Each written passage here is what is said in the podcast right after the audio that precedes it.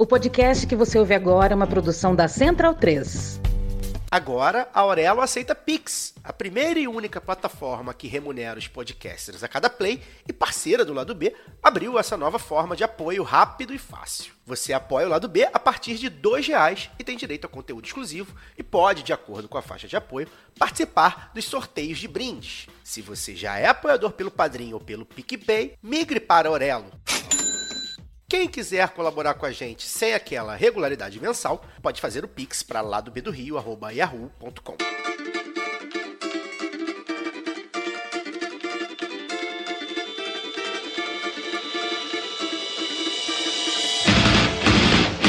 Olá, ouvintes da Central 3. Sejam bem-vindos. Eu sou Fernanda Castro e esse é o seu Lado B Notícias, o semanário de notícias do Lado B do Rio, com temas que precisam de uma atenção maior mas de forma mais objetiva. Para ouvir o formato tradicional de debates e entrevistas, continuem ligados no nosso programa de sexta. O Lado B Notícias segue com a série de entrevistas com candidaturas de todo o país. A intenção é levar aos nossos ouvintes o maior número de candidaturas da esquerda. A colunista Giovana Zucato entrevista as candidaturas do Sul e Centro-Oeste, a colunista Évila Vanderlei do Norte e Nordeste e eu converso com candidaturas da região Sudeste.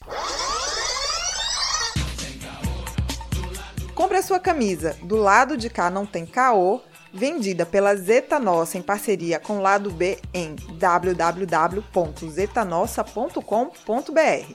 Você também tem 15% de desconto nas compras com o cupom Lado B15.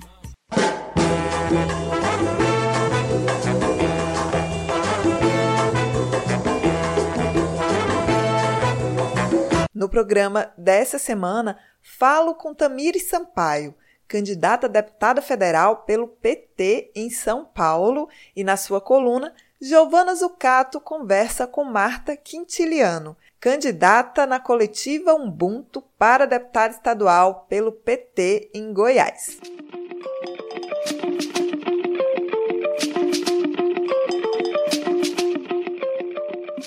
Bem-vinda, Tamires. É um prazer ter você aqui no lado B Notícias. Eu vou começar seguindo o ritual de toda entrevista aqui, que é pedindo para o entrevistado, nesse caso entrevistada, se apresentar, falar um pouco aí da sua trajetória política. E já vou pegar um ganchinho aí e pedir para você falar como você tem pensado a educação, como é que você quer construir esse debate sobre a educação. Olá, Fernanda. É, eu quero agradecer o convite para participar desse podcast aqui, lá do B. Muito feliz, muito empolgada aqui para o nosso bate-papo. Sobre mim, assim, acho que é até legal falar sobre a minha história linkada com a educação, porque eu acho que isso são, são dois temas que têm muito a ver, assim, né? Eu sou hoje advogada, tenho um mestrado em Direito Político Econômico e eu sou formada em Direito graças ao ProUni, fui do movimento estudantil, fui a primeira mulher negra presidenta do Centro Acadêmico de Direito do Mackenzie, que foi onde eu estudei. Depois fui da União Estadual dos Estudantes aqui em São Paulo, da União Nacional dos Estudantes de 2015 a 2017. Foi bem na época da, do golpe contra o presidente Dilma, né? Uma gestão de muita, muita mobilização, muita luta. É isso, a minha vida ela foi transformada por políticas públicas. Eu acho que grande parte dessa transformação e das oportunidades elas vieram através da educação, assim. Eu acredito muito que a educação é um instrumento muito potente de abrir caminhos, né, em especial para a juventude da periferia. Fui do movimento estudantil, sou uma militante do movimento negro, da CONEM, Coordenação Nacional de Entidades Negras, é, coordenadora da Frente Nacional Antirracista. É, eu fui, durante a graduação e mestrado, eu, eu resolvi, por conta dessa militância no movimento negro, especializar em segurança pública é um dos principais uma das principais denúncias né, do movimento negro no Brasil hoje é o, o, genocídio da população negra, né? E aí eu quis tentar de alguma forma pensar, estudar, pesquisar como que é, se é possível né, a construção de uma política de segurança que não seja baseado na nossa morte, sim baseado na garantia de direitos. E aí tive contato com a, o conceito de segurança cidadã, e no ano passado, em 2021, tive a oportunidade de não só atuar numa perspectiva acadêmica de pesquisa, mas na prática como secretária adjunta de Segurança Cidadã em Diadema, né, em que eu tive a oportunidade de coordenar um programa de combate à violência contra a mulher, de coordenar uma formação sobre racismo estrutural para toda a efetivo da GCM, e de, na prática, assim, ver quais são os desafios da segurança pública nessa perspectiva do poder público, assim, né? O que, é possível ou não construir em relação à política pública nesse setor, assim, né? Foi uma experiência muito rica. Em 2020 fui candidata vereadora, essa foi a primeira vez que eu saí candidata é, aqui em São Paulo, tive uns 1.451 votos, foi uma campanha muito legal, é, em que pese a dificuldade que a gente teve de construção por conta da pandemia, né, da, da Covid, e, e é isso, sou militante do PT, militante feminista, antiproibicionista, no movimento negro. Sobre educação, acho que tem alguns pontos que a gente dialoga bastante, assim, né? Durante a campanha em 2020, a... aliás, nem só, não é, nem apenas a campanha, né? Como eu fui uma militante do movimento estudantil, essa é uma pauta que eu tenho contato há muito tempo. Como é uma construção de uma campanha para deputada federal, tem pensado muito nessa perspectiva do Congresso, o que, que a partir do Congresso a gente consegue fazer. Né? Então, numa perspectiva de educação básica, né, o Congresso a gente está relacionado com o Fundeb. O Fundeb a gente conseguiu, é, depois de muita luta, muita briga né, dos professores, profissionais de educação, dos estudantes, garantir a renovação. Então, a gente tem essa renovação por mais anos é, para garantir o fundo né, básico de educação é, pública, e aí acho que a gente tem uma, uma briga muito grande nesse sentido, porque aqui no Brasil a gente está vendo o setor privado na educação avançando e tentando de todas as formas né, utilizar todo o dinheiro público desse fundo público para o fortalecimento da educação privada ao invés da educação pública. E aí, aqui em São Paulo, por exemplo, a gente está acompanhando na Câmara Municipal essa tentativa de terceirizar a ação dos diretores, enfim, né? tem um, um processo de desmonte que é sistemático em relação à educação e começa desde a educação básica, que a, que a gente precisa se atentar e precisa se mobilizar e se organizar para barrar, porque isso vai ter consequências terríveis, né? A gente está acompanhando o quanto que nesses últimos dois anos é, de pandemia, em que teve a necessidade de, da construção das aulas online, né, das aulas remotas, em periferias, em bairros que as famílias não tinham sequer dinheiro para comer, muito menos para garantir internet, muito menos para garantir um, um, instrumento, né, um eletrônico, um celular, um notebook para que as suas crianças pudessem estudar e que o Estado, seja o, o governo federal, seja o estadual, seja o municipal, não garantiu que essas crianças tivessem acesso a isso. E aí qual foi o resultado? O índice de analfabetismo entre crianças e adolescentes explodiu o índice de evasão escolar também explodiu. A gente está acompanhando várias escolas sendo fechadas, né? E tudo isso precisa ser revertido, né? A gente precisa, e aí já numa perspectiva do âmbito nacional, né? Retomar a construção do Plano Nacional de Educação, né? A gente precisa construir urgentemente, assim, né? Um, um plano voltado para a recuperação dessas crianças e adolescentes que durante esses últimos anos não tiveram acesso à escola. Né? A gente precisa de um plano voltado para a alfabetização de crianças e adolescentes que tiveram muita dificuldade né, de participar das salas de aula. Então, acho que no âmbito de educação básica a gente tem uma série de desafios relacionados a isso, e acho que foi construído um plano nacional de educação com a participação né, da, dos, dos movimentos sociais, dos professores, dos profissionais, dos estudantes, e isso precisa ser retomado, porque ali tem uma, uma diretriz né, a ser seguida, numa perspectiva, inclusive, é, da educação básica ao ensino superior. Aí tem outros pontos que estão relacionados à minha militância também. Por exemplo, a gente tem a Lei 10.639 e 11.645, né, que é uma lei de 2013 e outra de 2008, que falam sobre a obrigatoriedade do ensino da história afro-brasileira e indígena nas escolas. São leis, uma vai fazer 20 anos, a outra tem mais de 15, e a gente tem uma dificuldade muito grande de ver essas leis sendo implementadas por uma série de motivos. E eu acho que uma coisa que a gente precisa garantir no próximo período, né, isso é uma discussão que a gente pode fazer a partir do Congresso, é uma garantia de um fundo. E eu tenho discutido é, muito isso em especial com alguns militantes do movimento negro, que a gente tem essas leis, a gente tem o Estatuto da Igualdade Racial, mas a gente não tem um Fundo Nacional de Igualdade Racial. Né? A gente não tem uma, uma dotação, dotação orçamentária específica para garantir que essas políticas públicas de fato sejam viabilizadas. Assim, eu acho que essa é uma discussão que a gente precisa fazer no Congresso. E eu espero que a gente consiga eleger uma bancada negra, né, do movimento negro, muito forte para pautar isso a partir do ano que vem. Porque não adianta a gente ter a lei, a lei ela é fundamental, né? Ela é uma, é uma conquista, uma garantia, é um direito que está consolidado, mas sem a garantia de orçamento, essa lei ela basicamente fica imobilizada. Né? A gente não tem garantia, ou se, aliás, na, na verdade não é que não tem garantia, fica a serviço dos governos, sejam eles municipais, estaduais ou nacional, a possibilidade ou não de transformar essa lei em política pública, né? A possibilidade ou não de garantir que essa lei seja executada. Então, acho que é fundamental a gente iniciar esse debate em torno da construção de um fundo é, de promoção da igualdade racial, tanto nessa perspectiva de fazer com que os debates que tá no Estatuto da Igualdade Racial sejam implementados, quanto essa perspectiva da lei, né? Das, dessas leis que falam sobre a história afro-brasileira. E eu acho que esse é um debate que é fundamental, porque eu acredito muito na educação como um instrumento para a transformação de vidas, mas também para o combate, não combate, assim, né? Para uma perspectiva de disputa de consciência, assim, né? uma disputa cultural, inclusive, e que eu acho que a gente vai precisar fazer muito no próximo período, porque a gente tem um grande desafio agora, que é a derrotar o Bolsonaro nas urnas, tirar esse presidente genocida, né, acabar com esse governo político de morte, eleger o presidente Lula, mas mesmo depois que a gente conseguir derrotar o Bolsonaro, eleger o presidente Lula, se possível já no primeiro turno, a gente vai ter o desafio de enfrentar o bolsonarismo no nosso país, na sociedade, que tem crescido muito, né? Eu acho que a educação ela é um, um instrumento potente para isso.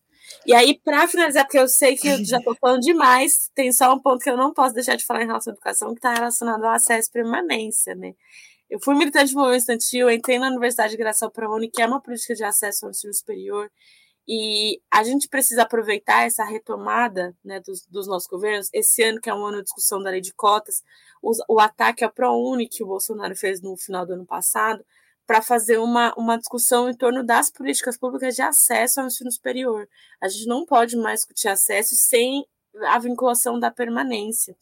Né? A gente precisa discutir. Ah, vamos garantir acesso à universidade com o ProUni, com as cotas, com bolsa, com o FIES?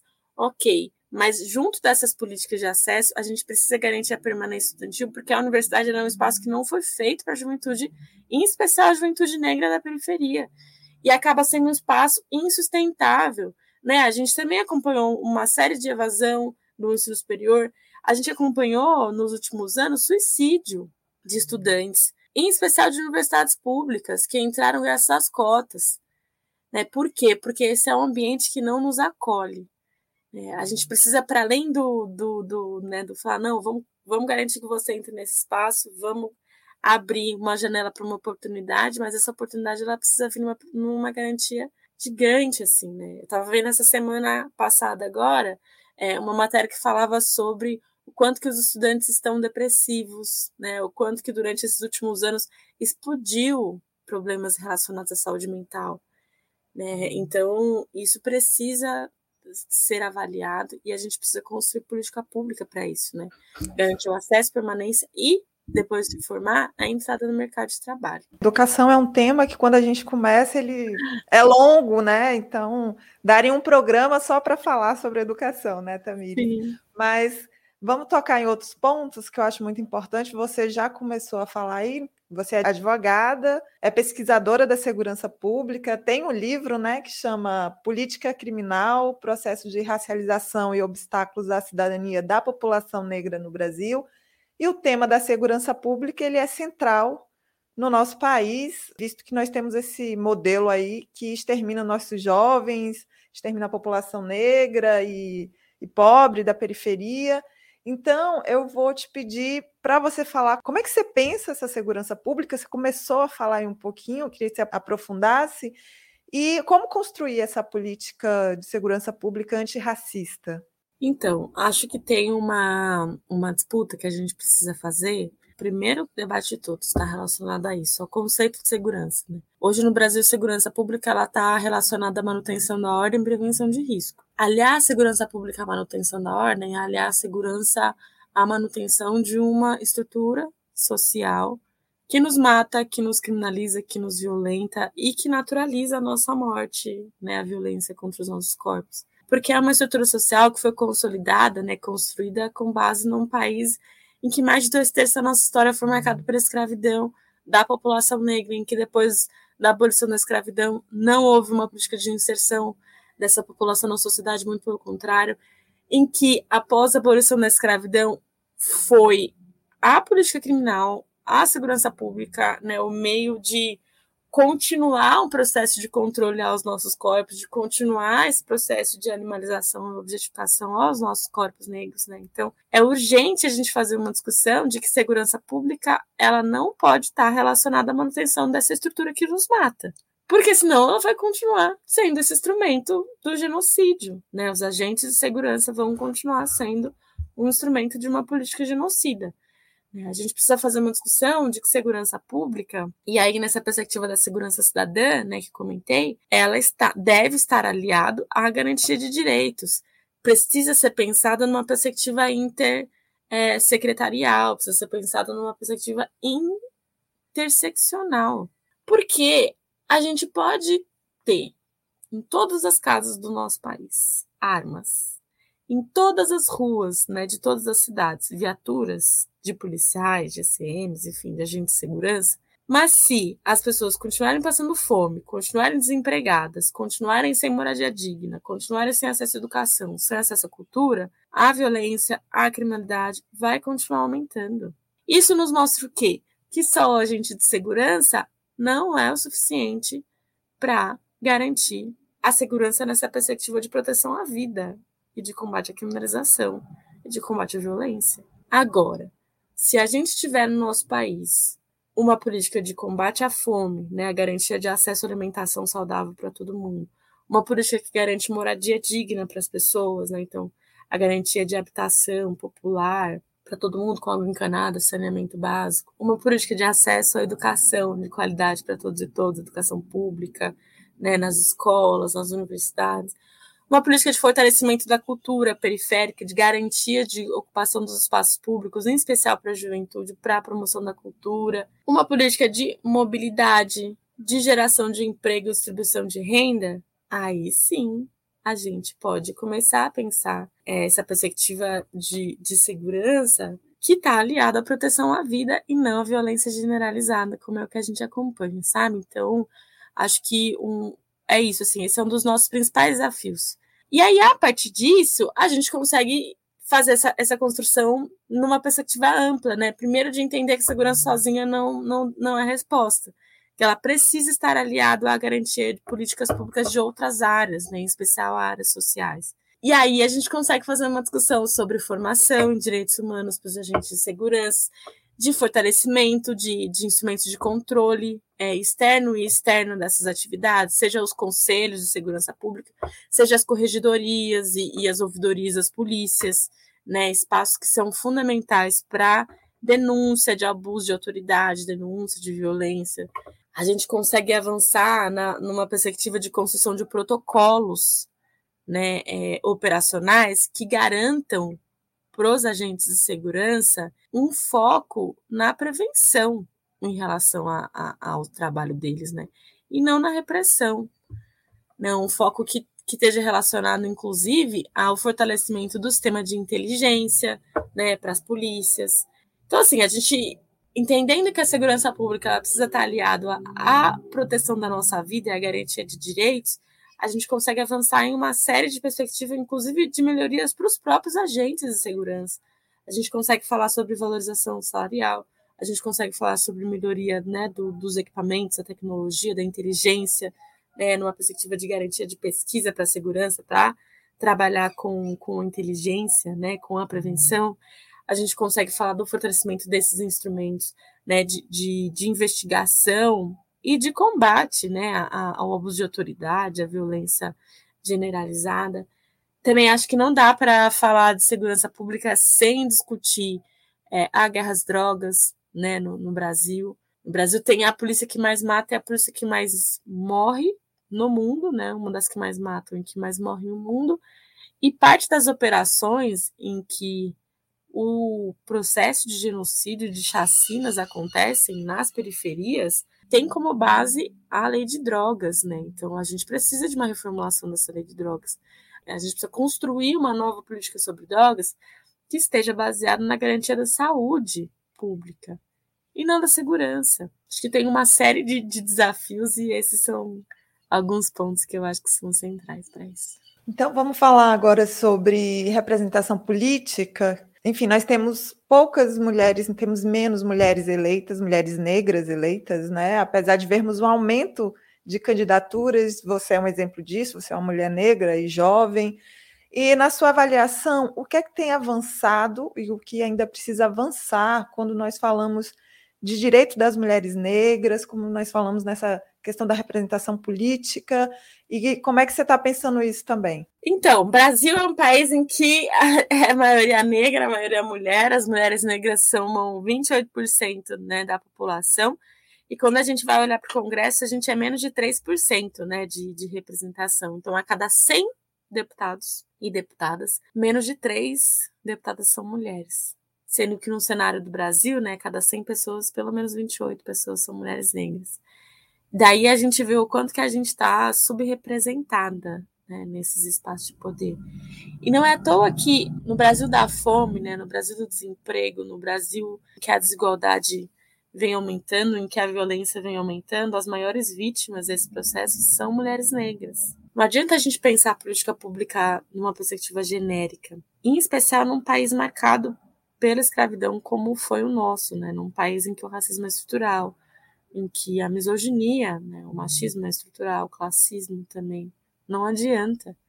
Né? A gente precisa de política pública que tenha essa perspectiva de ação afirmativa né, em torno desses grupos étnicos, raciais, sociais, que foram historicamente excluídos, que foram historicamente criminalizados, que são historicamente violentados. E aí a representação de mulheres, em especial mulheres negras na política, é fundamental, porque se a gente não está lá, nesses espaços de poder, nesses espaços que garantem a discussão do orçamento, que garantem a promoção de políticas públicas, é, a gente não tem quem possa defender a importância de pautas que são centrais para a garantia da nossa vida, né, para a garantia do combate às violências, porque a gente vai ter pessoas que não estão nem assim ligadas, vamos dizer assim, desses processos, porque elas não vivem, né, o que a gente vive. Elas não estão nos locais em que a gente está. Elas não sabem a nossa realidade. Se não sabem a nossa realidade, elas não têm condição real de garantir e brigar para uma política pública que transforme a nossa realidade da forma como a gente tem. E aí, acho que ligado a isso, né, como a gente precisa pensar a representação, pelo menos a minha avaliação, com uma perspectiva de transformação da estrutura social, é importante também dizer que essa necessidade de eleição essa necessidade de garantir a participação de mulheres, de pessoas negras, indígenas, LGBTs, é, da classe trabalhadora nesse espaço de poder, elas também precisam estar aliadas a pessoas que têm projeto político, pessoas que têm um compromisso com a transformação, com o combate à desigualdade, com o combate à violência, porque senão a gente pode até eleger mais, né, mais mulheres, mais mulheres negras e sem um compromisso com isso, e aí não tem os, os embates que precisam ser feitos nesse processo, e a gente não tem política pública, e a sociedade não se transforma, a gente só vai ter uma outra exceção à regra. E isso não é suficiente para o combate ao racismo estrutural, isso não é suficiente para transformação da estrutura. Porque se a gente fizer uma discussão só dos pretos no topo, né, se existe um topo, tem uma base, né? E a base no Brasil, no Brasil que a gente conhece, na história que esse país tem, a base vai ter, vai ser a maioria negra, vai ser a maioria mulher negra. Então a gente precisa construir um processo de realinhamento assim dessa lógica, né, de, de transformação dessa estrutura, de mudança, né, de chavinha, de quebrar a pirâmide, né, e não de só mudar quem está em cima e quem está embaixo. Sim, de derrubar essa pirâmide, né? Importante, importante. E ontem a gente pôde ver também, né, um debate em que o debate da, sobre mulher foi central, mas a gente viu que tipo de debate, né, Tamires? E como você acabou de falar, não é essa representação que nos interessa, né? Exato, não são mulheres que votaram a favor do golpe, que foram a favor da reforma trabalhista, reforma da Previdência, da PEC do teto dos gastos, de uma política genocida, porque foram bolsonaristas até ontem, que a gente quer governando o país, assim, não é. É se não muda a política, não muda a realidade. Aí pode ser mulher, pode ser homem, pode ser negro, pode ser branco. A gente tem exemplos, inclusive em São Paulo, aqui, né, de um jovem negro que é vereador e que luta contra as cotas né, que luta contra os direitos da população negra. E aí, assim, uma pessoa que está a serviço da branquitude, né, uma pessoa negra que está a serviço da branquitude, uma mulher que está a serviço de uma política genocida, não nos representa, assim, né? Justamente. Muito bom essa conversa, mas nós temos que terminar, então eu vou pedir para você falar aí um pouco das suas redes sociais. Então, divulga aí para a galera. Eu quero agradecer o convite né, de participar aqui do lado B, dizer que nesse processo eleitoral a gente tem uma tarefa urgente de derrotar o Bolsonaro, derrotar o bolsonarismo, eleger o Lula presidente, aqui em São Paulo eleger Haddad governador. E aí, assim, falando de eleger Lula e Haddad, os dois sozinhos não vão conseguir fazer nada. A gente viu que nos últimos anos, né, as reformas todas Todos os pacotes de maldade que foram aprovados passaram pelo Congresso Nacional e aqui em São Paulo pela Assembleia Legislativa.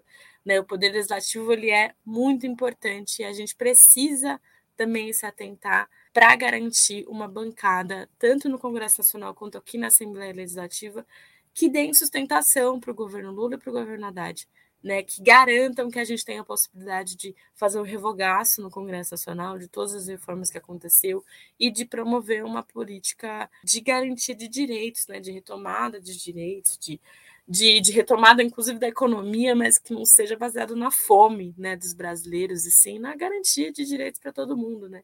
E na nossa perspectiva aqui no, no, no estado de São Paulo, na Assembleia Legislativa. Eu sou candidata a deputada federal, né? Porque eu, não só porque eu acho que a gente precisa, enquanto jovens, mulheres, negros, periferia, né, classe trabalhadora, estar ali representados, mas por entender a importância da gente que é de movimento social ter mandatos que são a serviço desses movimentos para garantir sustentação para o governo Lula. Né? eu estou muito nessa pegada de estar lá no Congresso Nacional, fazendo as brigas que precisam ser feitas, porque a gente sabe que é, o Lula ganhando a eleição vai ser um governo muito conflituoso, né? que vai estar em disputa a todo momento. Né? O capital está em disputa a todo momento. Né? Os direitos nossos estão em disputa a todo momento. E eu acho que a gente tem uma condição, em especial as pessoas que tiveram a vida transformada pelas políticas públicas, né? hoje precisam ser vistas como sujeitos de direito que também podem formular, executar, aplicar e não só ter a vida transformada, mas ajudar a transformar a vida de milhões de, de jovens, de mulheres, de negros, enfim. As minhas redes sociais são sotamires.sp, Tamires Sampaio, vamos construir um Brasil do bem viver, antirracista e da esperança. Muito obrigada, Tamires. Ouvinte Lado B tem 10% de desconto na veste esquerda com o cupom Lado B. Acesse vesteesquerda.com.br. Seguimos para a coluna de Giovanna Zucato.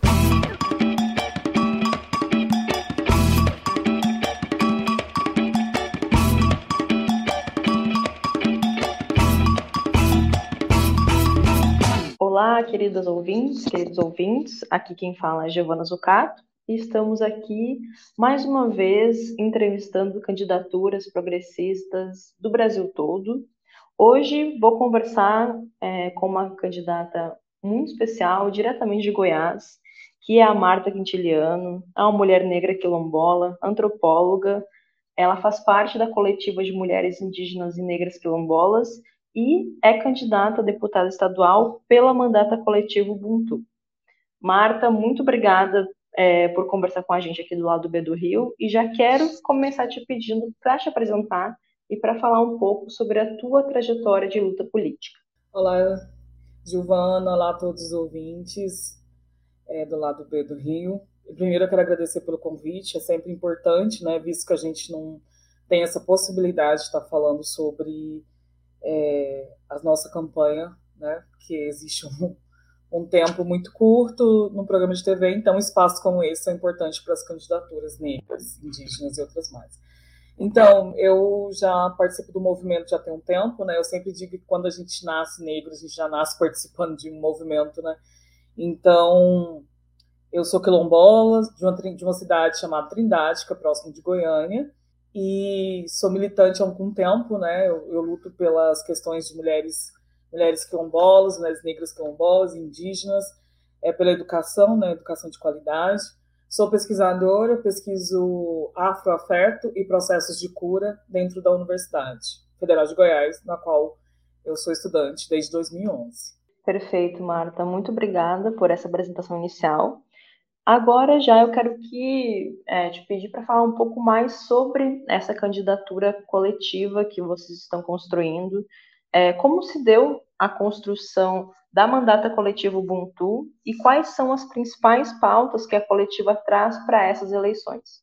A nossa coletiva, ela se deu por, por conta de várias pessoas quererem se candidatar, né, de vários colegas quererem se candidatar. A gente trabalhou junto, um, uma das pessoas que é o Marquinho, nós trabalhamos junto numa campanha de vereança, e a gente percebeu a, dificu a dificuldade de, de ser candidato negro sem condições dentro de um partido. Um dos motivos foi esse, né? E um outro motivo é que nós acreditamos, né? Nós viemos de comunidade, somos pessoas, né? É, então, de coletiva, então nós pensamos o seguinte: nós somos pessoas coletivas, é importante que a gente esteja também numa mandata coletiva, né? Porque quando você está numa mandata coletiva, você amplia, né? A gente, a gente dá, um, dá uma quebrada também nessa estrutura política no qual tá, tá, existe apenas uma pessoa como representante. Né? Então a gente pensou assim: vamos fazer uma candidatura coletiva, com foco na coletividade e no afeto também, né? porque a política também é um lugar de, de muitas violências, principalmente para os nossos corpos, corpos negros. Né? A nossa bandeira, é, antes disso, né, a gente sabe que a palavra Ubuntu ela quer significar eu sou eu sou o que sou, né? Porque nós somos. Então a ideia nossa é essa, né? É fazer uma política a partir daquilo que nós somos, né, para mais pessoas também que, que juntos nós podemos ser, né, nós temos força junto. Apesar de sermos a maioria, a gente percebe que as políticas públicas elas não atingem nós, né, ela, ela quem está representando a, a, gente nesses espaços, geralmente eles focam é, nas pautas que eles têm, né? Geralmente são homens brancos, héteros, então eles, eles vão focar no grupo deles e acabam esquecendo do, dos demais grupos, né? Então, eu sempre digo que, é, que é necessário, é, a política pública né, traz muito isso, que é necessário pensar em política de Estado, não política de governo. E quando a gente pensa em política de governo, entra um, sai outro e, e, não, e não olha para as maiorias, né? Minorias representativas, mas mais maioria, né? Então, a nossa, uma das nossas pautas né, é pensar na, na questão é, das mulheres, principalmente as mulheres negras quilombolas, porque aqui no estado de Goiás existe várias comunidades é, quilombolas, né, e tá nas, alguma boa parte dela está na zona rural. E quando as mulheres vêm para a cidade estudar, existe uma grande dificuldade, dificuldade de, de moradia, dificuldade de creches, né? Então, uma das nossas pautas é essa, é pensar né, espaços para que essas pessoas cheguem na cidade e elas tenham política de garantia, né, de, de permanência na cidade.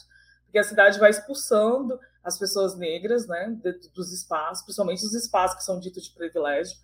Então, uma das pautas nossa é essa, né? Existe também outras pautas, a questão do território, né, em defesa do território, do meio ambiente, porque nós constantemente estamos sendo atacados aqui por uma política é, atual que é de, de explorar o, o, território, né? A exploração dessas pessoas é diferente de quem mora no território. Quem mora no território a terra é coletiva, a terra ela, ela é pensada para sobre, sobrevivência, né? para vivência, para existência. E para essas pessoas, não, é uma terra que, que é cultivada para destruição. Né? É uma terra que quer sugar todo, tudo que tiver na terra, eles querem sugar para depois abandonar essas terras. Né? Então, o processo das pessoas que estão nas zonas rurais é muito diferente. Né? Então, a nossa luta é essa, né? a luta por, por, por mulheres acessando os espaços, é, com qualidade. Existe também a questão da violência policial pra, em relação às pessoas negras, principalmente as mulheres, é um estado que é um dos estados que mais mata mulheres negras, né? Então a gente também uma das pautas é essa, é pensar políticas é, que nos possibilite né, uma vida um pouco melhor nesse estado que tanto mata a população jovem e mulheres. Né? Então, é pensar no bem viver mesmo, o mais genuíno da palavra. Né? E, finalmente, qual é a leitura que você faz da política estadual em Goiás nesse momento? O que pode e deve mudar com as eleições de 2022? É a análise que nós fazemos enquanto coletivo, a política que nós é, pensamos e a forma como o Estado está estruturado, né? Como eu disse, existe um racismo muito muito violento nesse estado. Então, as políticas daqui é para expulsar as pessoas negras para as periferias, a gente não tem direito à cidade. É, as políticas que existem são políticas que, que mais mata, como eu já falei antes, né? ela mais mata do que gera vida. Então, a nossa perspectiva é que a gente possa eleger uma pessoa que seja um preocupado né, com a pluriversidade que existe no estado de Goiás. Né? Como eu já disse, existe quilombola, temos quilombola, várias comunidades quilombolas, é, comunidades ribeirinhas, indígenas, né? Então, assim, como pensar numa cidade feita para todos, não uma cidade feita exclusivamente para alguns grupos, né? Geralmente pessoas brancas, e políticas de fato efetiva, né? Não políticas que, que vêm de quatro em quatro anos, né? Vem quatro em quatro anos, é, oferece, né? Uma alguma coisa para as comunidades, né? Eles têm muito essa essa questão. Geralmente não tem um asfalto na comunidade, tem a terra, aí eles vão lá, constroem um asfalto de qualquer jeito para dizer, não, a gente está fazendo, ou então oferece cestas básicas que são importantes. Obviamente, não estou aqui dizendo que não é importante ter as cestas básicas, mas é importante também que as pessoas tenham condições né, de, de, de trabalhar, tenham condições também de receber pelo seu trabalho, de forma justa. Né? Então, a gente vive também no Estado que as pessoas assim estão em situações subalternas e recebem muito pouco, né? E o transporte também público da nossa cidade é um transporte caótico, no qual as pessoas às vezes acabam ficando anestesiadas, né, em relação a, a brigar, a discutir, a, a falar sobre essas questões é, sociais, né? Porque a gente coloca, como eu falei anteriormente, a gente coloca pessoas no poder e essas pessoas estão no poder e muitas vezes a gente não tem o tempo, né? O tempo para articular o tempo para estar tá lá reclamando sobre, sobre as dificuldades. Né? Eu ando muito de ônibus e muitas vezes eu ouço várias pessoas dizendo: eu queria atuar, eu queria participar mais da vida pública, política, mas eu não consigo que eu chegue em casa cansado. Então também existe uma estratégia, né? Uma estratégia para que a gente não ocupe esses espaços, uma estratégia para que a gente não reivindique, né? Que se você está com seu corpo cansado, então você acaba não participando desse espaço, né?